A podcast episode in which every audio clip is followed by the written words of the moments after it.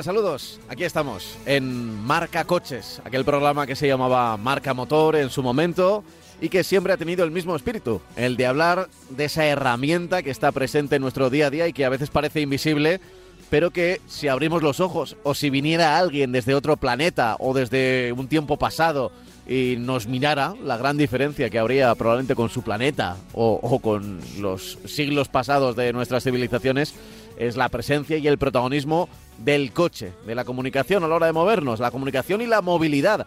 Así que sí, de eso tan abstracto de lo que te, de, de lo que te estoy hablando, vamos a referirnos en los próximos minutos, en la próxima hora de radio. Y siempre bien acompañado porque aquí el que te habla se llama Pablo Juan Arena y a mi lado Francis Fernández. Hola Francis. Hola, Hola, ¿qué tal? ¿Qué tal? Buenos ¿Cómo días, estás? ¿qué tal? ¿Bien? Muy bien, muy bien. Me alegro. Muy bien, tranquilo, muy tranquilo, con unas temperaturas que asustan. Mm. Unas temperaturas que asustan por lo, por lo elevadas. Bueno, ya veremos a ver, porque hemos tenido lluvias, no las suficientes, y ahora lo que tenemos es un buen tiempo, por llamarlo de alguna manera, verdaderamente extraño y preocupante. Por lo menos a mí me preocupa muchísimo que estemos en el mes de febrero y que tengamos estas temperaturas. ¿no? Pero bueno, es lo que hay y nosotros hablar de, del automóvil que también, por supuesto, se beneficia de estas altas temperaturas porque invita más a viajar y lógicamente también los desplazamientos son mucho más seguros si no hay lluvias, si no hay nieve, si no hay bajas temperaturas, también invita más, ya digo, a viajar a, a zonas de costa o a zonas de montaña donde, ya te digo, podemos disfrutar de un tiempo mucho más apacible, ¿no? Pero bueno, veremos lo que nos lo que nos depara el futuro en este sentido. Pues así es, así es. Eh, estamos en una época del año en la que, bueno, parece más otoño que, que, otra cosa, incluso más primavera, otoño, pero por la mañana sigue haciendo bastante frío. En cualquier caso, nosotros aquí semana a semana, ya sabes que es nuestro deber, nuestra obligación y nuestro compromiso también con el oyente, hablar del coche nuestro de cada día y eso es lo que vamos a hacer. Y siempre tenemos un correo electrónico para estar en comunicación con vosotros. Ese correo es marcacoches.radiomarca.com marcacoches.radiomarca.com Ahí nos podéis escribir lo que queráis, ¿eh? Consulta, sobre todo, eh, en el fondo, esto viene de- del antiguo consultorio, ¿eh? Bueno, el de toda la vida, ¿no? Eh, que siempre en este tipo de programas hemos tenido consultorio de compra.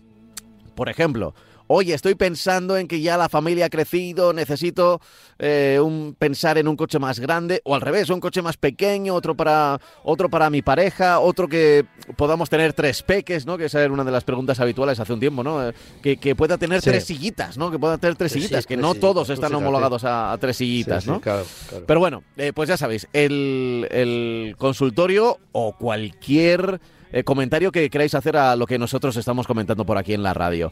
Marcacoches arroba radiomarca.com. Marcacoches arroba radiomarca.com. Pues vamos allá, vamos a empezar, vamos a empezar eh, con el primer tema. Y lo tenía yo por aquí, el, el primer tema que nos, del, del que vamos a hablar en el día de hoy, Francis. Sí, eh, es un tema peliagudo, es un tema que, que se veía un poco venir, en el sentido de que la industria eh, eh, automovilística ha ido en contra de toda la normativa que ha habido en la Unión Europea. Y me voy a explicar.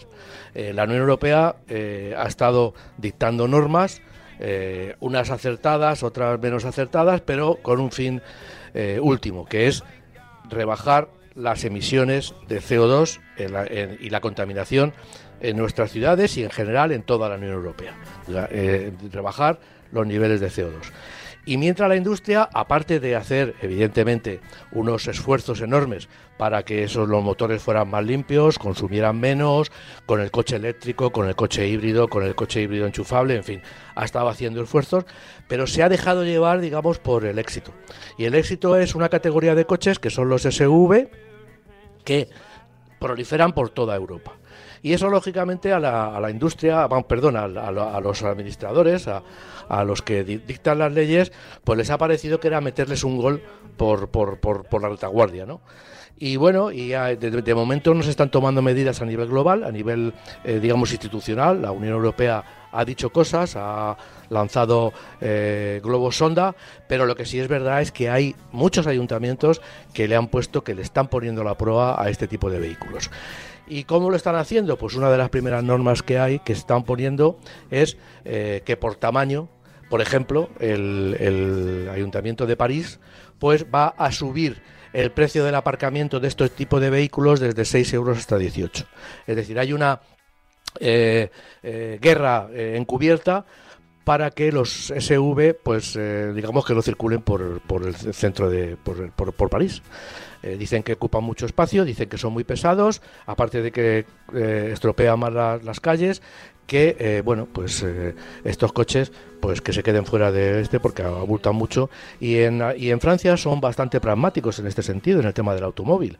Tú vas a Alemania y ves coches muy grandes coches muy potentes ves una una desproporción entre el coche ideal para moverse por, por, por la ciudad o bueno habitualmente mientras que en, Francia y concretamente en París pues aparte de por los problemas del tráfico pues la gente utiliza coches relativamente pequeños pero se están colando, eh, como ya digo, por la parte de atrás, eh, estos SV que están teniendo mucho éxito, lo hemos dicho muchas veces, en España ahora mismo están entre el 58 y el 63%, depende del mes, eh, de ventas en nuestro país. Hay ya sub de todas las categorías, se han cargado los monovolúmenes, en fin, ha sido una debacle y además están eh, consiguiendo, digamos, una aceptación del gran público enorme. Bueno, eh, mm, efectivamente, el público compra muchas veces lo que se les ofrece. Y yo entiendo que si los fabricantes no hubieran nos hubieran pasado de rosca y hubieran metido este tipo de coche, no hubieran ido a la venta por, en, el último momento, o sea, es decir, a la venta ultranza, pues eh, digamos que hubiéramos podido ver que otras categorías, entre comillas, más lógicas, hubieran estado todavía más consideradas a la hora de eh, vender vehículos. ¿no? Y bueno, eso es lo que está pasando. Hannover también es una ciudad que eh, va a poner coto a este tipo de vehículos porque dicen que, ocupan mucho espacio, que donde aparca dos eh, SV podrían aparcar tres utilitarios y tienen razón, la verdad es que tienen razón, pues entonces, bueno, pues y sin hablar del tema de polución, del tema de mayor consumo del tema de por peor aerodinámica, por motores más potentes, porque evidentemente tienen más peso, necesitan motores más potentes y al final eh, las emisiones de CO2 no son tan brillantes como podrían ser si nos, hubiéramos ido a, a una categoría en alza. Mientras que en Estados Unidos están bajando, eh, se bajan los humos y ya no tienen coches de 6 metros como tenían antes, pues resulta que, que ahora en Europa, en vez de disminuir el tamaño de los vehículos o dejarlo como estaba, hemos ido creciendo. Y eso es algo que, bueno, que ya lo hemos hablado aquí muchas veces, lo hemos comentado muchas veces, pues que los ayuntamientos no creo que pase nada en España. En España no creo que nos enteremos de eso, porque bueno, estamos como estamos a, por todas, ni para lo bueno ni para lo malo. Vamos a nuestro ritmo y las administraciones pues toman medidas, muchas o no, toman medidas directamente muchas veces, pero por ahí por Europa, pues bueno, ya están. Yo me acuerdo que hace como tres o cuatro años ya a los SV, los grupos ecologistas, y, por supuesto no lo voy a defender, al contrario, me parece una, una eh, aberración que, se haga, pero los grupos ecologistas lo que hacían era, era descifrar las ruedas de los SV. La desinflaban, ¿eh? no las rompían ni nada, sino que quitaban el tapón y, apretaban la válvula. Entonces luego iban a, juicio y claro, el juez decía, no, si ustedes no han hecho nada, no le han, no le han robado nada, no le han hecho nada, ningún daño al coche, solamente con inflar las ruedas pues ya podían eh, recuperar la movilidad de su vehículo. Entonces, bueno, digamos que los jueces pues dictaban normas no a favor, pero no en contra tampoco de los, de los ecologistas. Entonces, bueno, a mí me parece que es, eh, hay que ponerse en, el término medio, hay que eh, defender el automóvil, por supuesto, y únicamente pues eh, ser lógicos, ¿no? Eh, entonces tenemos que ser honrados e incluso parecerlo, ¿no? Y es en este sentido, pues ya digo que la industria se ha pasado de rosca y yo creo que la tirada con el coche eléctrico, que ya de por sí es un coche mucho más pesado, yo creo que va a haber que corregir la, este, esta tendencia enorme hacia los SV. Hay mucho SV eléctrico y lo va a haber, pero yo creo que las marcas deberían plantearse, bajo mi punto de vista, bajo mi humilde punto de vista, deberían plantearse el seguir sacando, cuando lleguemos al coche eléctrico, pues seguir sacando sus coches grandes, cuando mm, eh, ya digo que son mucho menos eh, eficaces, mucho menos eficientes que un coche convencional. Lo cierto es que así es. Eh, están puestos con el con el punto de mira. A veces yo creo que hay un poco de eh, no sé si de política malentendida. Eh, a ver cómo lo digo sin meterme en un jardín, eh, Es difícil, es difícil. No, porque sí, porque cuando entras en la política, pues, pues cualquier cosa. sí, sí, sí, sí, Pero es verdad que a veces se pone, se pone el ojo y no digo que, que, esté mal o que esté bien ni todo lo contrario. Digo que a veces ocurre que, por ejemplo, em, sobre todo, por ejemplo, cuando son eh, gobiernos de izquierdas, los ricos son los malos, los empresarios eh, están, eh, lo están haciendo mal, el, malo es el que tiene muchísimo dinero y, oye, sus razones tendrán. aquí estamos en un programa de coches, pero es lo que suele ocurrir. Y em, también en ese pensamiento, por lo que mm, he notado en los últimos años, también están en el punto de mira los combustibles fósiles. Y también están en punto de mira los, coches grandes, porque son los coches, digamos, que marcan que marcan clase, ¿no? Son coches clasistas, se podría decir. E, en, esa visión, ¿eh? en esa visión. Yo, sinceramente no lo creo, no no no creo así porque porque eh, mm, yo, yo vivo además en un barrio obrero como como es Vallecas y yo lo veo. Yo yo veo que, que eh, también hay coches grandes, también hay sub grandes y, hay familias numerosas que sí, sí, sí, sí, sí, Yo lo que pienso, eh, eh, humildemente, es que hay que atajar, los problemas hay que atajarlos en la raíz. No puedes, cuando yo una persona ha hecho el esfuerzo de comprarse un coche, que es tan, tan legal comprarse un sub como comprarse un descapotable o comprarse una furgoneta, pues cojas y le pongas unos impuestos porque es un coche grande. Es decir, hay que atacar en el origen. ¿Y el origen cuál es? Bajo mi punto de vista, es eh, no eh, eh, ponerle trabas a la venta de ese coche. Es decir, se hace muchas veces. Yo tengo un coche en Europa, se ha hecho muchas veces. En Portugal, los coches de más de mil y pico centímetros cúbicos te, te costaban 50% más que los normales, que, que, uno que tenía menos cilindrada. Es decir, la administración tiene argumentos y tiene capacidad para decir, bueno, vamos a ver, nos están metiendo un gol por la, por la escuadra, eh, vamos a decir, oiga, usted si se compra un sub, como pesa 100 kilos, 200 kilos más que un coche convencional, me va a pagar más impuestos. Eh, podría hacerse de esa manera, pero no penalizar ahora a la gente que se lo ha comprado y penalizarlos con que no van a poder aparcar en ningún lado, que no va para, para poder utilizar el coche. Yo entiendo que los problemas se tienen que hacer así, es decir, de una manera lógica, sin perjudicar al comprador eh, es decir, yo no perjudico al comprador si le digo, oiga, si usted se compra un sub me va a pagar X, pero si se compra, en vez de la categoría sub, se compra este coche igual, pero menos pesado y tal, mm, va a pagar menos impuestos, ¿vale? Perfecto. Hombre, lo mejor sería rebajar los impuestos del otro tipo de vehículos, pero como eso no se va a hacer porque las administraciones son voraces hasta el sumum en el tema de los impuestos, pues yo digo, bueno, pues me voy a comprar este coche que tiene menos impuestos y me voy a dejar el sub porque tampoco me hace falta. Bueno, pues eso sería una, una posibilidad, pero no veo lógico, yo sinceramente no veo lógico, que a todo lo pasado, cuando ya, sal, cuando ya todo el mercado se mueve, vamos, el 60% del mercado europeo por lo menos se está moviendo en sub, luego decir, ahora vais a venir para acá, que os voy a prohibir aparcar y lo que venga después, porque esto no ha hecho más que empezar. Entonces a mí me parece que es un poco, eh, a mí me, molesta mucho que las administraciones, claro, el ayuntamiento no puede, un ayuntamiento no puede dictar normas eh, que sean, eh, que afecten a toda a la Unión Europea, por decirlo de alguna manera, o o a España. Es decir, el impuesto de matriculación y el impuesto sobre los vehículos lo pone el Estado español, no lo pone una ciudad, con lo cual las ciudades para defenderse entre comillas de eso tienen que poner unos, unos unas limitaciones que son diferentes eh, a poner impuestos. Yo sinceramente ya digo que, a mí me parece que hay que proteger al comprador, aunque el comprador se haya, haya, adquirido un sub y dejarle que viva y poner otras limitaciones, no, no, no establecer esta discriminación desde los ayuntamientos, que es, digamos, lo más, una de las cosas más cercanas al, al usuario. Y digo usuario cuando usa el automóvil, cuando utiliza el automóvil para moverse en una ciudad. Hmm. Em, ha- han subido, eh, no, al revés, está subiendo, o, o más que subir, lo- los precios de los coches se, se mantienen o incluso tiran un poquito para arriba y encima eh, baja nuestro poder adquisitivo, es decir, que, que cada vez es más difícil comprar un coche. Pero, mm, paradójicamente, en los últimos días hemos tenido noticias, las Sí. últimas semanas, porque ya comentamos aquí lo de Tesla, de eh, rebaja en los precios de los coches eléctricos. Sí, eh, Tesla ha dado, ya lo, ya lo hemos, entre comillas, criticado, porque claro, eh, digo que eso es una operación, subir los coches, pues bueno, yo me lo he comprado hoy, me lo ahorro si sube mañana, pero al contrario es una, una cosa que me puede molestar el hecho de que yo haya un esfuerzo, haga un esfuerzo económico por comprarme un coche y que dentro de 15 días pues se baje los precios. En este caso ya podemos decir que no es una cosa eh, aislada de Tesla. Eh, Ford ha bajado los coches, el precio de los coches, Renault ha bajado el coche del Megane. eh, hay muchas.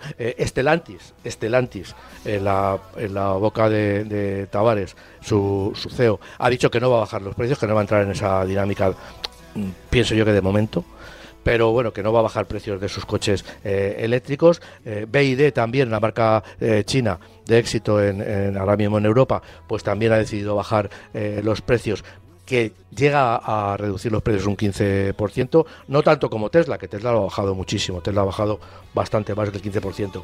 Entonces, ¿qué es lo que sucede? Bueno, pues que es una tendencia. Estamos diciendo que los coches eléctricos no se venden, pero se están fabricando. ¿Qué sucede? Pues que a un fabricante, eh, aparte de la inversión que está haciendo en tecnología, si el coche lo tiene en una campa y no lo vende, pues le está suponiendo unos gastos enormes. Con lo cual es preferible cobrar menos, pero tener un, pero recuperar parte del dinero que ha invertido, tanto el desarrollo como en la producción de ese vehículo, y entonces, bueno, están bajando los precios.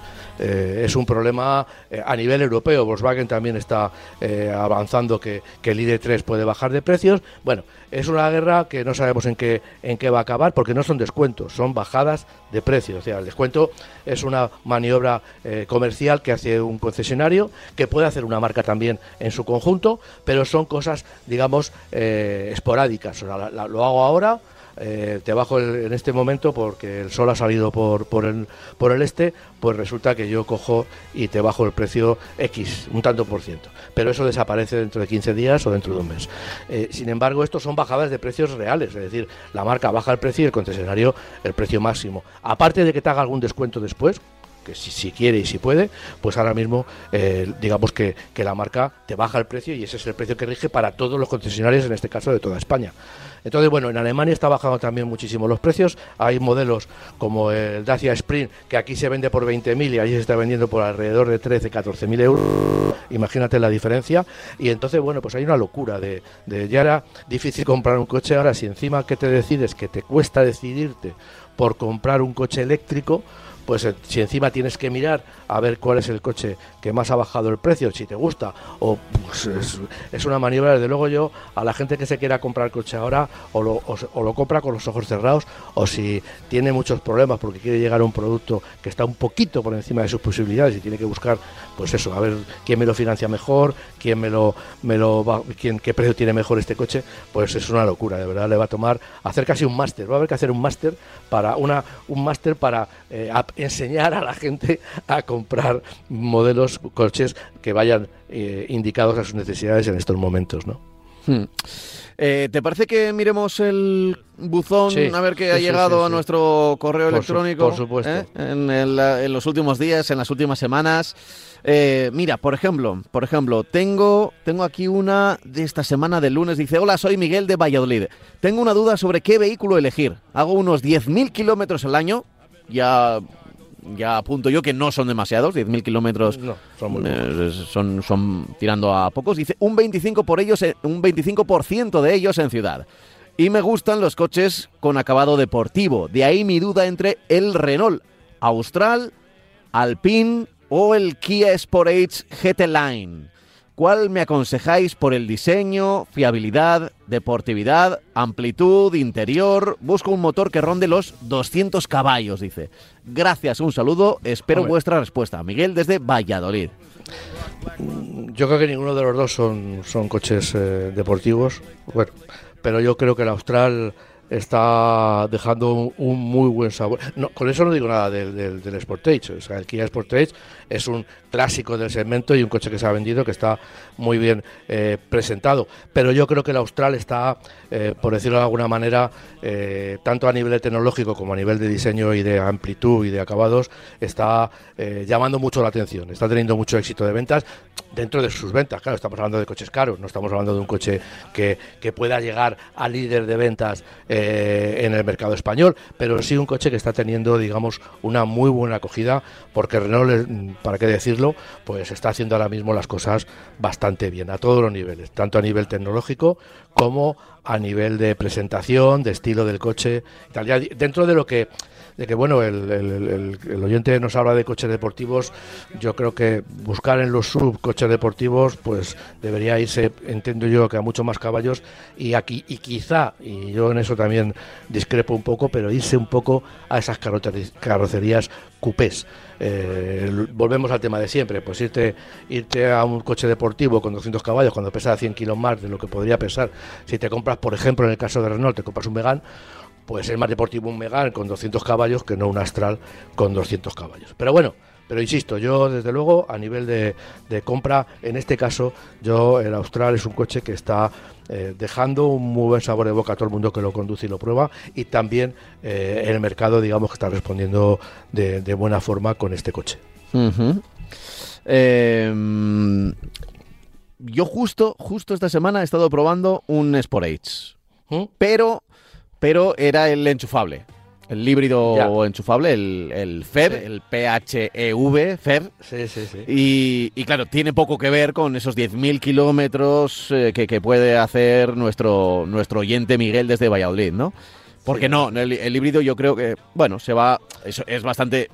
Bueno, fíjate, una de las cosas que me ha llamado la atención, y te lo quiero decir, Francis, no me ha parecido tan caro. No me ha parecido tan caro. Es verdad que, que tiene un precio elevado sobre lo que puede ser un sub de tamaño medio, ¿no? Lo podríamos decir, el, el, Sí. el Sportage.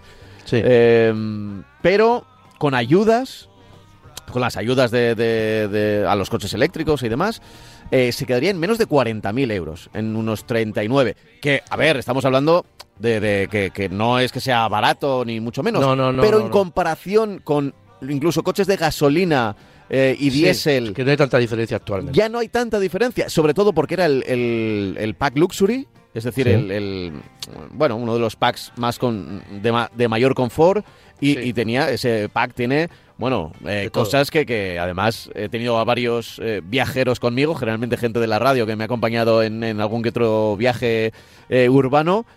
Y, y claro, todos flipábamos, pues, por ejemplo, con, con los retrovisores que son cámara y que se ven Sí. en el salpicadero, Sí. eh, con, bueno, pues que la luneta de arriba que se abre automáticamente, eh, cosas que, que igual pensabas que igual estaban para otra marca o para otros precios y que sin Sí. embargo eh, están aquí. No es el caso, no es el caso de lo que nos pide, porque para 10.000 kilómetros, por ejemplo, Pues yo, no mira, yo no recomendaría pues- eh, estos 40.000 40.000 euros, ¿no? Sí, bueno, pero estoy, por ejemplo, en el tema, eh, él hablaba de un Austral alrededor de 200 caballos, eh, está hablando del full hybrid, del Austral full hybrid, no hay otra otro coche que no sea full híbrido, o sea, un híbrido convencional, no un híbrido suave, y el precio está, la, la- él, él hablaba del, eh, del Tecno Sprint Alpine y está en 39.492, casi el mismo, el mismo precio que tú comentabas del, del Sportage.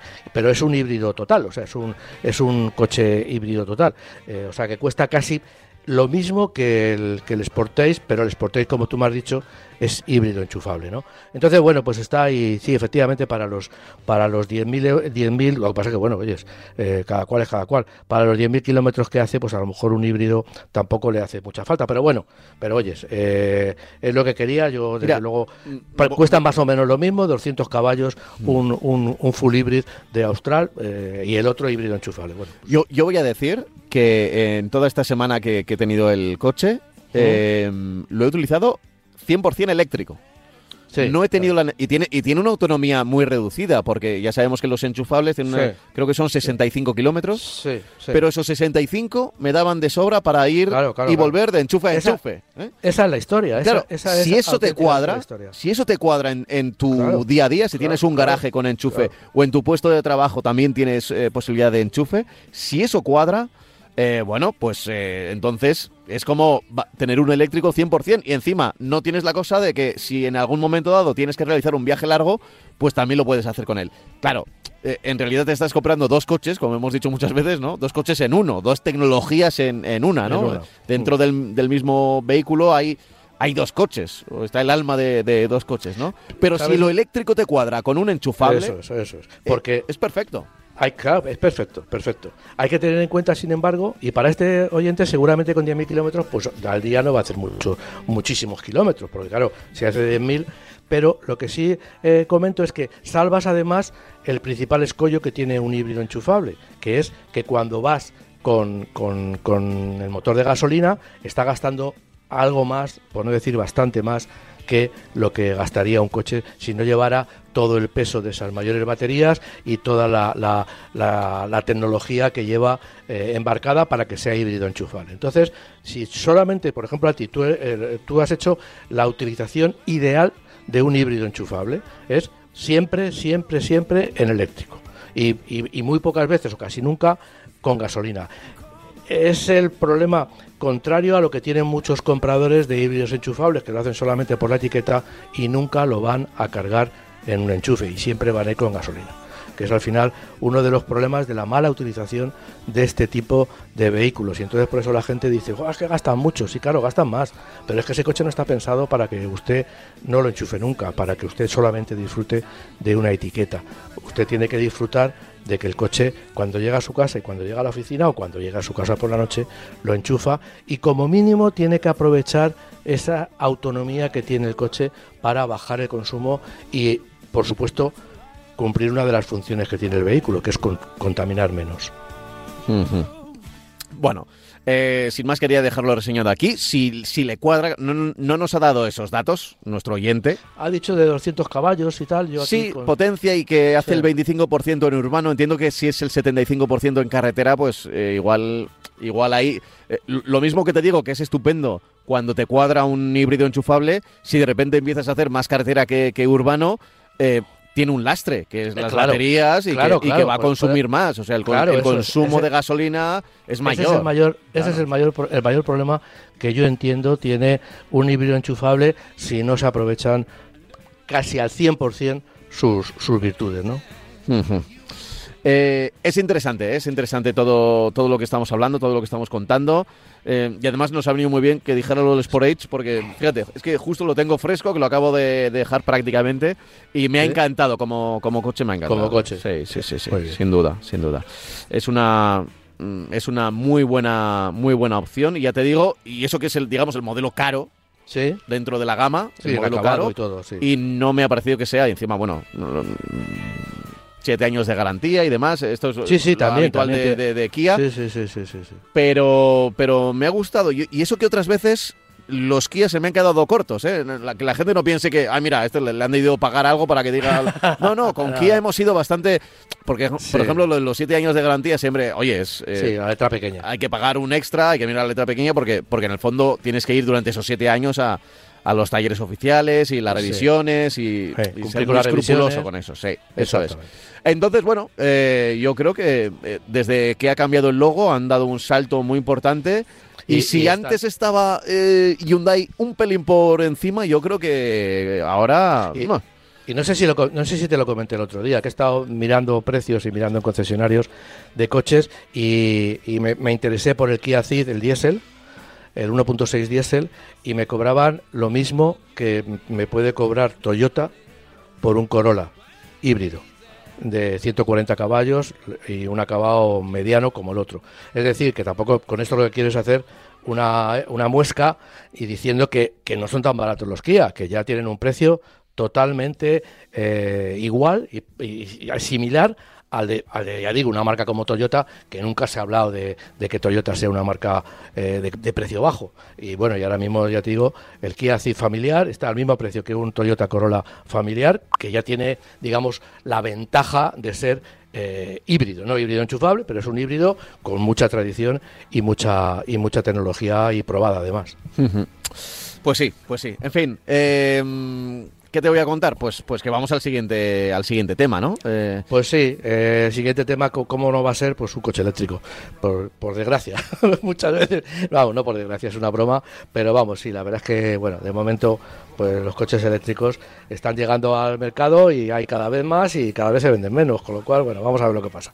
Es un BID, que ya digo que es un, el, la marca BID es una de las marcas que se ha puesto como Tesla la tenía como, vamos, ni la consideraba y resulta que ahora ya se está subiendo de, de, consideración en, todo el mundo, no estoy hablando solamente en China, produciendo millones de vehículos y vendiéndolos en todo el mundo con una buena, eh, digamos, difusión y, aceptación. Es el, el BIT Cell, el, bueno, es S-E-A-L, SIL, SIL-U.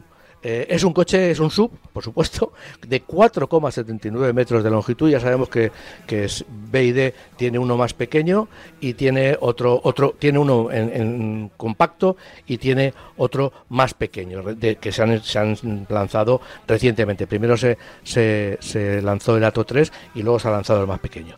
Bueno, tiene eh, solamente lleva tracción delantera en este sentido y son 218 caballos de potencia. Por supuesto, es un coche completamente eléctrico. Tiene un estilo muy afilado en el frontal, la verdad que el frontal, como ya no tienen que poner rejillas ni, ni otras zarandajas, pues y, con los faroles pues les permite eh, elucubrar a los diseñadores y la verdad que han hecho un perfil muy afilado que rompe un poco con la estructura de los sub que son generalmente perfiles planos, no unas, unas frontales muy verticales. Tiene un maletero de 552 litros, bueno, está bien, pero bueno, no debemos olvidar que son 4,79 eh, metros de longitud. Tiene dos pantallas de, como, como, todos los, los, los BID, una pequeña dentro del dentro de, detrás del volante, que en este caso es un poco más grande de lo que estamos acostumbrados en BID, y luego una enorme en el centro del salpicadero que como todos los coches de BID se puede utilizar de forma horizontal de forma apaisada, se puede poner de forma vertical. ¿no? Eh, tiene eh, con, el, con el teléfono, es una, un gadget que tiene este, este coche, pues con nuestro smartphone podemos eh, controlar prácticamente un montón de funciones del vehículo. La apertura y el cierre de puertas lo hacemos mediante el móvil. Podemos cerrar las ventanillas. Podemos conectar desde lejos el climatizador para que cuando llevamos el coche esté frío, esté fresco o, a temperatura eh, con la calefacción puesta. Eh, su dotación, ya digo, es muy completa. Además de esto, la dotación es enorme, no tiene, no tiene prácticamente lagunas. Tiene 420 eh, kilómetros de autonomía. No es mucho de momento porque hay rivales que ya superan con creces los 500 kilómetros, pero bueno, tiene un precio, eso sí, bastante, bastante razonable porque cuesta 41.080, eh, el de 420 kilómetros y el otro de 500 kilómetros de autonomía llega a los 44.580 y tiene dos únicos eh, equipamientos, confort y design, que, todos, que ya desde el básico confort ya tiene un nivel de, dotación enorme, tiene prácticamente todo lo que, todo lo que pensemos, incluido el tema del, del, mando, del control de muchas de las funciones del vehículo con el, con el teléfono. En fin, eh, eh, este, este, este coche, este mm, BID, Mm, es otro de los que empieza a aflorar cada vez más en los correos que nos mandan los, oyentes. Es que es un coche que está gustando mucho. Está gustando mucho, porque tiene un es, un sub diferente y ya digo con ese ese morro tan afilado que se lo permite el, cualquier coche eléctrico, pues pues bueno está llamando mucho la atención y la verdad es que los acabados, el interior tiene un un ambiente muy original, muy con mucha personalidad tienen los BID. Eh, ya lo dijimos en su momento cuando hablamos del lanzamiento de estos productos, pues hay una playa de ingenieros europeos trabajando en la fábrica de China. No me extrañaría que dentro de poco tiempo pusieran montar una fábrica en Europa, pero en China se han llevado, incluso españoles, se han llevado a ingenieros españoles y de toda Europa. Y lógicamente, pues eso se está notando en el sentido de que son coches que los vemos mucho más cercanos a nosotros porque están diseñados por gente que entiende el automóvil de la misma manera que nosotros, ¿no? Entonces, bueno, pues eso es una, una ventaja de BID, que no es un coche, ya digo, es, tiene personalidad, pero no es un coche raro que diga, que nos cruja un poco y decir, bueno, esta gente, esto qué raro es, esto qué, extraño es. No, no. En este caso ya digo que lo vemos como coches muy cercanos en lo que son, en lo que es a nuestros gustos particulares. En fin, em, tengo por aquí un correo electrónico. Sí. Que lo firma Juan y dice lo siguiente. Buenos días, me llamo Juan. Soy un oyente asiduo de su programa. Estoy en fase de comprar un coche y después de mirar algunos modelos que me gustaban, como el Hyundai Tucson, el Skoda Karoq, el Seat Ateca, el Nissan Qashqai o el Mazda CX-5. Bueno, ya abro paréntesis, ya vemos por dónde va, ¿no? Subs de tamaño medio grande, ¿no? el Tucson. No, compactos, sí, más o menos compactos. Sí, más o menos compactos. Bueno. Eh, diferencia de, centímetros, pero más o menos compactos. Dice, he ido reduciendo hasta quedarme eh, entre dos, que no son ninguno de los que, te he dicho, ¿eh? porque no, no ha querido ser no, no ha querido ser repetitivo, entiendo, ¿no? He visto, es, eh, ya. ha contado los que ha descartado. Los que ha descartado. Ya ha dicho que se queda con el Volkswagen Tiguan mm, de gasolina, 150 caballos, y el Toyota RAV4 RAV4. Estas son las dos opciones entre las que me debato. ¿Podrían aclararme algo en ese sentido y ayudarme a salir de la, duda en cuanto a motor, prestaciones? Les eh, rogaría que leyeran este correo porque me vendría muy bien su opinión. Estoy hecho un lío y encuentro razones para uno y otro y no sé por cuál decidirme. Muchas gracias. Pues sí, la verdad es que tiene que estar hecho un lío. Yo, hombre, hay una diferencia básica y la básica es la tecnología de los dos coches. Estaba hablando de un Tiguan que es un coche eh, de gasolina convencional de 150 caballos y, y, el, y, el, Toyota es un híbrido de toda la vida eh, que bueno que, tiene su, su, interés por decirlo de alguna manera en la tecnología y en la posibilidad de que consuma menos estoy abriendo el, eh, mi, mesa de datos para, para ver un poco el Tiguan porque bueno, del, del RAC 4 ya, ya lo tengo todo más. Tiguan apunta que es la versión de 2024, es decir, que... que sí, el, nuevo. el, nuevo. La verdad es que es, la verdad es que es un coche muy interesante, es un coche de, reciente aparición. Eh, bueno, a mí me parece que es un coche eh, estéticamente muy bonito. El, el RAC 4 lo que tiene es eh, esa originalidad, esos pasos de rueda cuadrados que, que ahora se llevan mucho en el, en el mercado, mientras que el Tiguan pues tiene una apariencia más convencional, pero no menos atractiva. ¿eh? Eh, bueno, mm, yo desde luego ya digo que, eh, hay una diferencia básica y es el tema de la tecnología que tiene. El, Volkswagen RAV4, pues como híbrido, le va a, suponer un ahorro de combustible importante en ciudad pero estoy mirando el consumo 150 caballos de SG porque no hay otro. Volkswagen ya en este con este modelo ha abandonado ya las cajas de cambio manuales porque ya lo anunció que, Volkswagen iba a, dejar las cajas de cambio manuales. Y en este caso con el, el, Tiguan que cuesta 42.650 euros según tengo aquí eh, son 5,3 litros de, de media.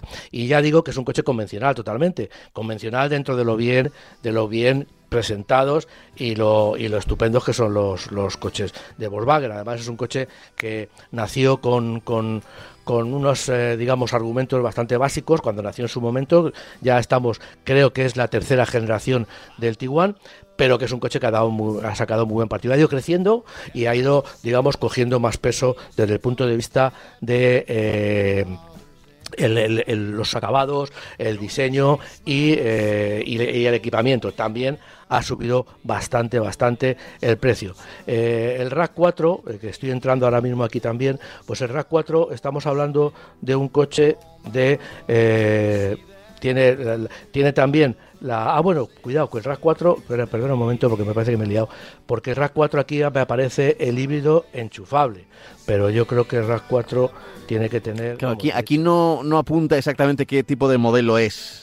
Ya, ni no dice nada, el, ¿no? Ni siquiera el motor. De- de- Eh, del. Tiguan sí que dice de lo de 150 caballos, Ya. que es el, el RAC, el es RAC TSI de 4, toda la vida, pero... Sí, el RAC 4 eh, tiene, yo es que me he metido donde, no, tiene, eh, como yo digo, tiene tres versiones híbridos enchufables, pero yo entiendo que eh, el oyente se decidirá por un, por un híbrido convencional en función del acabado. Más o menos, pues el business cuesta con 4x4 cuesta 43.100 o la Style 4x2 41.000, son 218 caballos. Bueno, yo sinceramente me quedaría con el RAC, con el RAC 4 porque es un coche eh, híbrido, eh, es un coche que le va a suponer un ahorro importante de, consumo en ciudad, es un coche que a mí me aparece aquí como gasta un poquito más que el, que el, que el Tiguan, pero también es verdad que este coche, bueno, cuando, cuando nos movamos por ciudad le va, le va a suponer un ahorro importante. Y el coche, bueno, más o menos son similares. Además, ya digo, tenemos un coche híbrido que ahora mismo, pues bueno, no deja de ser interesante el tener un coche eh, híbrido. Yo, sinceramente, estoy dudando mucho, dudo mucho. Lo que pasa que al final a mí lo que me, lo que me está, digamos, influyendo, lo que me está eh, animando a dar este, esta recomendación es que es un híbrido, 218 caballos, 150 caballos para un Tiguan, a lo mejor se quedan un pelín cortos, estos 218 del, del, del RAC 4 son 218 o 222, dependiendo de 4x4 4x2. Entonces, bueno, a mí me parece que es más potencia, eh, le va a gastar un poquito más en conjunto, pero si lo utiliza en ciudad, yo creo que le va a gastar menos, y a mí me parece un coche que se ve muchísimo, o sea, lógicamente todo lo híbrido pues está, se está convirtiendo en, en moda ahora mismo, ¿no?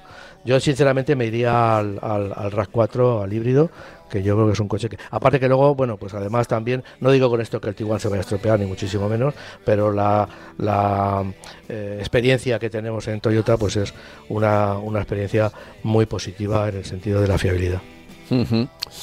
Bueno, pues espero que haya quedado más o menos resuelta la duda de nuestro oyente, que se llama Juan, y no sé si nos dice desde dónde nos eh, escucha. No, no lo apunta. Ni pone kilómetros tampoco, ¿no? No, claro, es que no apunta el No modelo. Eh, La verdad es que eh, os decimos a veces, igual, igual debería insistir más, ¿no?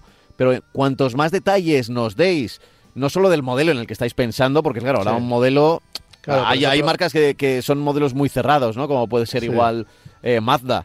Pero hay otras que son tan abiertos que si simplemente nos dices mm, marca X, modelo tal, claro, es que pu- puede ser, eh, fíjate, si nos metemos en el mundo Stellantis, en Peugeot, por ejemplo, eh, tiene prácticamente todas las, todas las posibilidades, gasolina, diésel, híbrido, eléctrico total.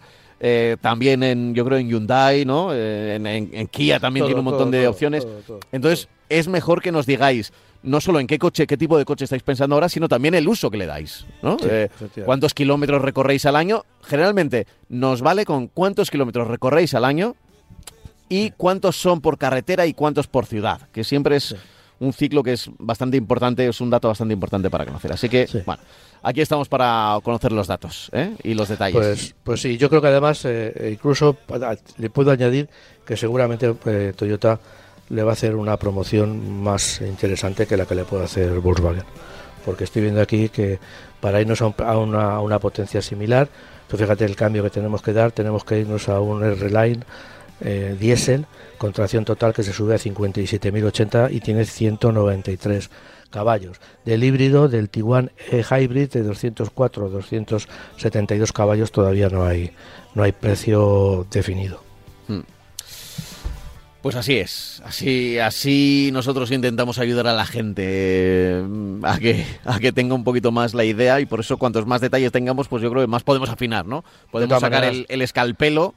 eh, Recomendar Toyota no es no es eh, no es jugársela, vamos. No, eso, eso, eso es verdad. Oye, tengo por aquí unos cuantos modelos que, de los que teníamos que hablar antes de acabar Sí, el sí, programa, sí, ¿no? por ejemplo, el, el Sañón Tivoli. ¿Qué hay que decir del Sañón Pues sí, Tivoli? mira, es un coche que lleva en el mercado muchísimo tiempo, Sí, pero no sí, sí. muchísimo tiempo con muchas generaciones, sino que eh, desde hace un montón de años no se había renovado.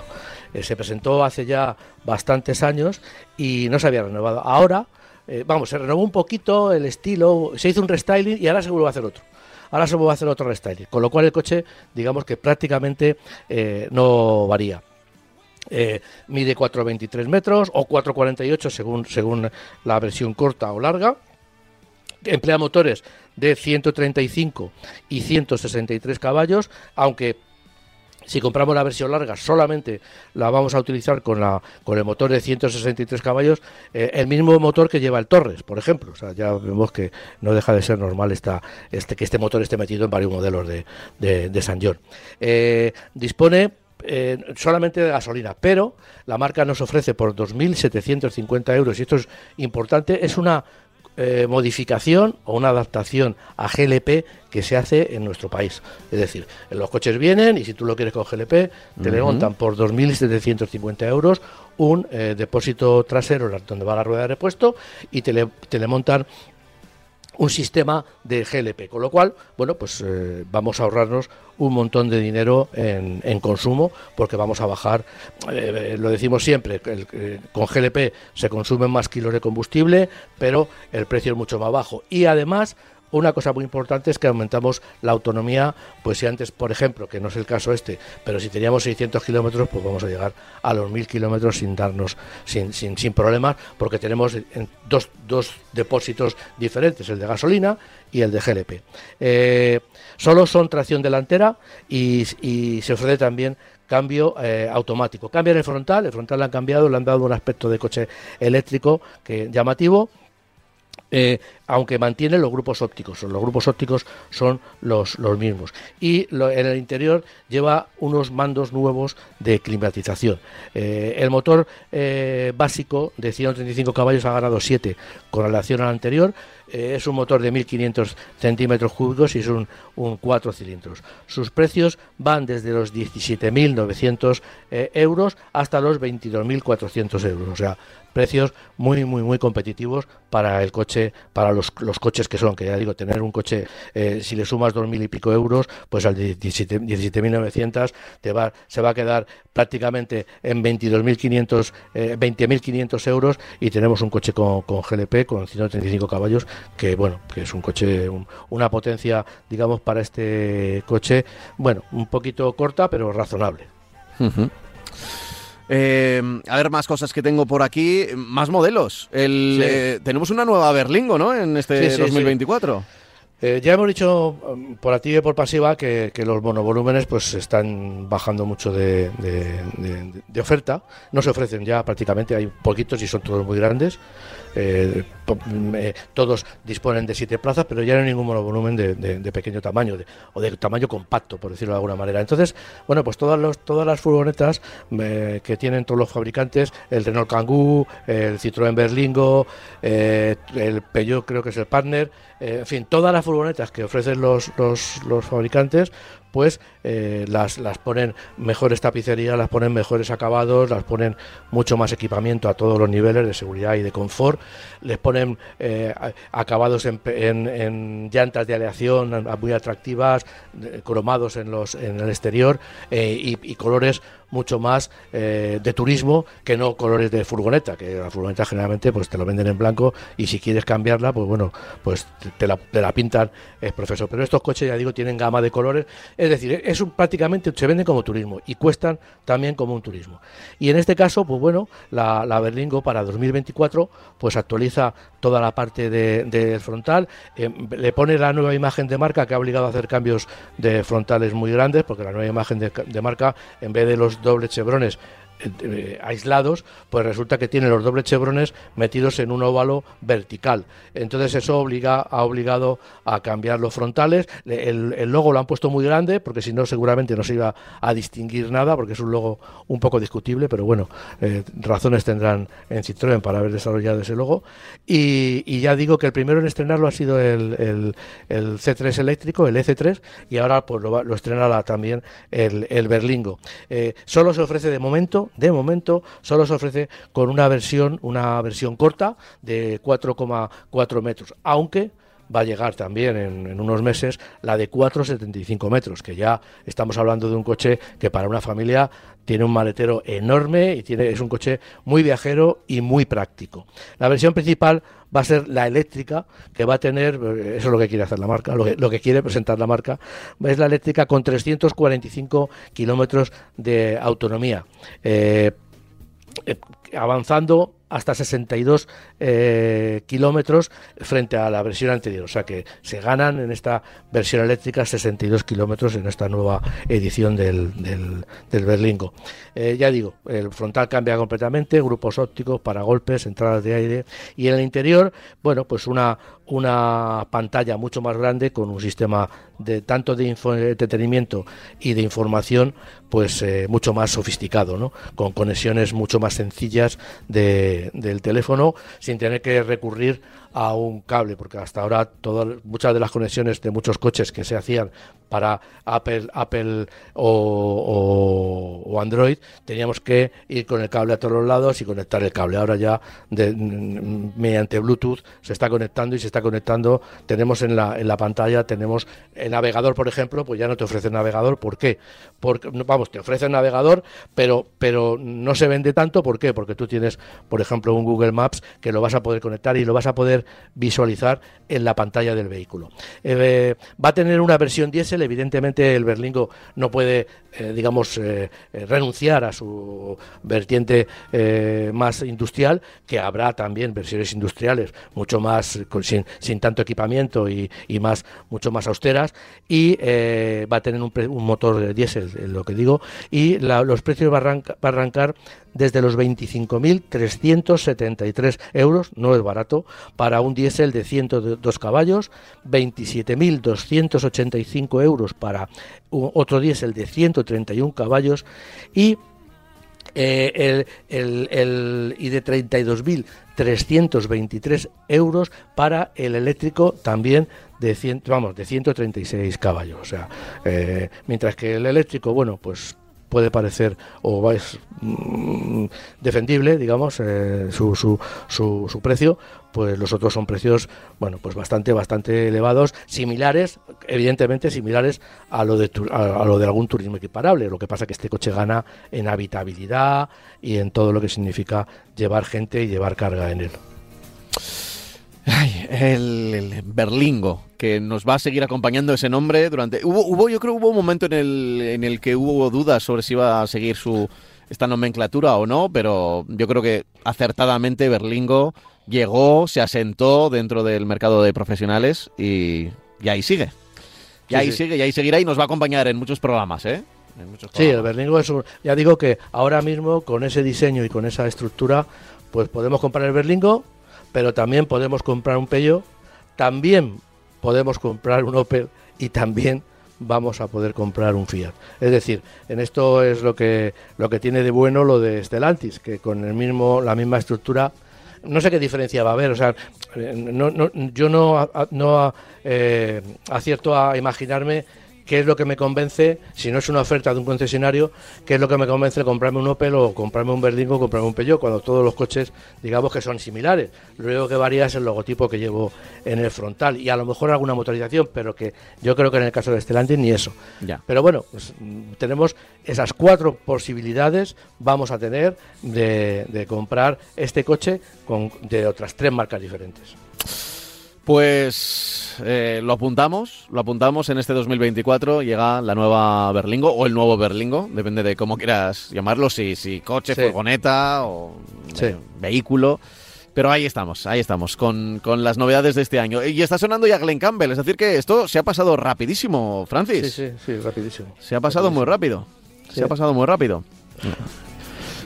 Nosotros vamos a estar aquí acompañando siempre que nos dejen en este ratito de radio para hablar del coche nuestro de, cada día. Y como siempre con, Francis eh, y como siempre hablando de... En el fondo de la herramienta, lo que decía yo al comienzo, ¿no? una herramienta que parece invisible, pero porque todo el mundo hablamos del móvil, ¿no? Qué imprescindible es tener el móvil en nuestro bolsillo y sin embargo, si a todos nos quitaran el coche de golpe, eh, nos quedaríamos prácticamente encerrados en nuestras casas y sin poder hacer muchas de las cosas que hacemos en el día a día. Si tuviera el tamaño de un, de un móvil o tuviera la posibilidad de llevarlo encima, de luego lo llevaríamos, hmm. el automóvil, ¿no? porque bueno, pero ya digo, sí, es una es un elemento que de desarrollo de, a nivel mundial, de desarrollo de la civilización, de todo. Y por eso me, me sienta mal o me duele que haya incluso los ecologistas, con toda la razón que tienen en muchos aspectos, que vayan en contra de hay que ser un poco equidistante en el sentido de decir, bueno, vamos a poner el automóvil donde está, vamos a darle valor y vamos a solucionar los pocos problemas que crea, porque en realidad está dando más soluciones que problemas, incluso hablando de contaminación, porque contaminan otras cosas mm. muchísimo más que el automóvil. Pues Francis, ponemos aquí el punto pues final a este marca coches y, nos volveremos a encontrar, ¿eh? nos volveremos a encontrar para hablar del mundo del motor. ¿Mm? Un placer hablar contigo. Un placer, como siempre, Francis, haberte acompañado en este programa. Bueno, en este y en todos los anteriores, ¿eh? Y en todos los anteriores que ya van unos cuantos. Llevan unos cuantos, ¿eh? Parece que no, pero van pasando los años y van pasando los años. en fin, que siempre ha sido un placer y conocer más el mundo del coche a través de la experiencia de Francis Fernández, al que podéis encontrar en redes, ¿eh? M Info Francis, ya lo sabéis. Sabéis que nos encontraréis siempre aquí en Radio Marca. Francis, un placer, lo dicho. Nos vemos, hasta luego. Hasta la próxima. Chao, chao. Y a vosotros que no desconectéis de la radio, que es la del deporte y se llama Radio Marca. Chao. Hasta siempre.